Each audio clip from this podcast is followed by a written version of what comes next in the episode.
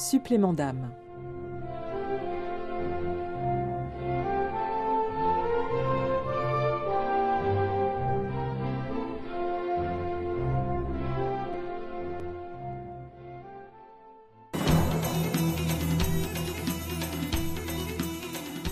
Marie l'Égyptienne, Sarah, Synclétique, Mélanie, Théodora, Macrine, voici quelques-unes de ces amas, ces mères, qui ont vécu vers le IVe siècle dans les déserts d'Égypte et de Palestine.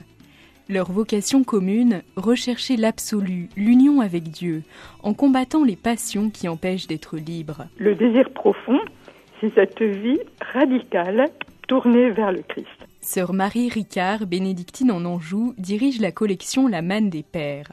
Parmi les mères du désert, c'est Saint-Clétique qui l'a particulièrement touchée. La vie et l'enseignement de Saint-Clétique. C'est extrêmement intéressant. C'est un très très beau petit récit qui en fait est un vrai petit traité du combat spirituel il n'a pas vieilli, il n'y a pas une ligne qu'on ne peut comprendre. Et c'est très très intéressant de voir à la fois l'immense douceur, bonté de cette femme, en même temps qu'une austérité, ce qui signifie que ces fameuses austérités ne tuent pas l'être humain, ne tuent pas la sensibilité, et au contraire, paradoxalement, la fine fait toucher l'essentiel. Ces femmes chrétiennes sont fondatrices de certaines des premières communautés féminines. Leur vie et leur héritage spirituel est moins étudié que celui des pères du désert, mais leur sagesse a tout de même été transmise sous forme d'apophthegme, petit récit à vocation morale ou spirituelle. Là aussi, les paroles masculines sont plus fréquentes, celles des amas n'en deviennent que plus singulières. On a chez tel ou tel père la mention de ces femmes qui, disent-ils, sont supérieures aux hommes, notamment par l'humilité et l'endurance et leur persévérance. Ama Synclitica dit encore Choisis l'humilité de Moïse, et ton cœur de pierre sera changé en une source d'eau vive. L'humilité est la clé de voûte de la spiritualité des mères du désert, une notion parfois difficile à comprendre, mais que ces femmes ont vécue avec justesse. C'est quoi l'humilité?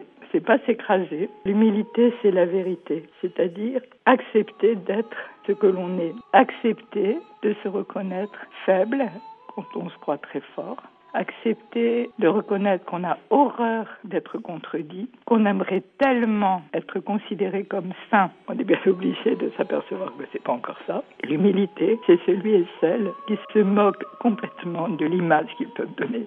Ce qui compte, c'est d'être vraiment séduit par le Christ. Ça n'a rien à voir avec la morale. La vraie humilité, c'est de tout voir à travers le Christ.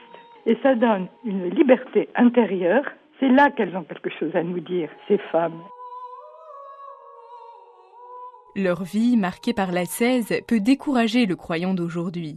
Mais, parole de Monial, il est bon de suivre ces mères pour une vie de foi plus profonde et audacieuse. Lire parfois comme ça, là, à petite dose, des apophthegmes ou une vie. On ne va pas les imiter, d'ailleurs ce serait stupide. La façon dont on écrit leur vie est de toute façon exagérée parce que ce qu'on veut montrer, c'est autre chose que des faits euh, repérables. C'est donner le goût de la folie au nom du Christ. C'est vrai qu'il faut être capable de faire des folies pour le Christ.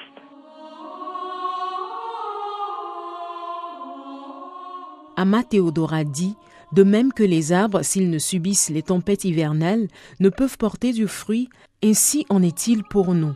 Ce siècle présent est une tempête, et ce n'est qu'à travers beaucoup d'épreuves et de tentations que nous pourrons obtenir en héritage le royaume des cieux.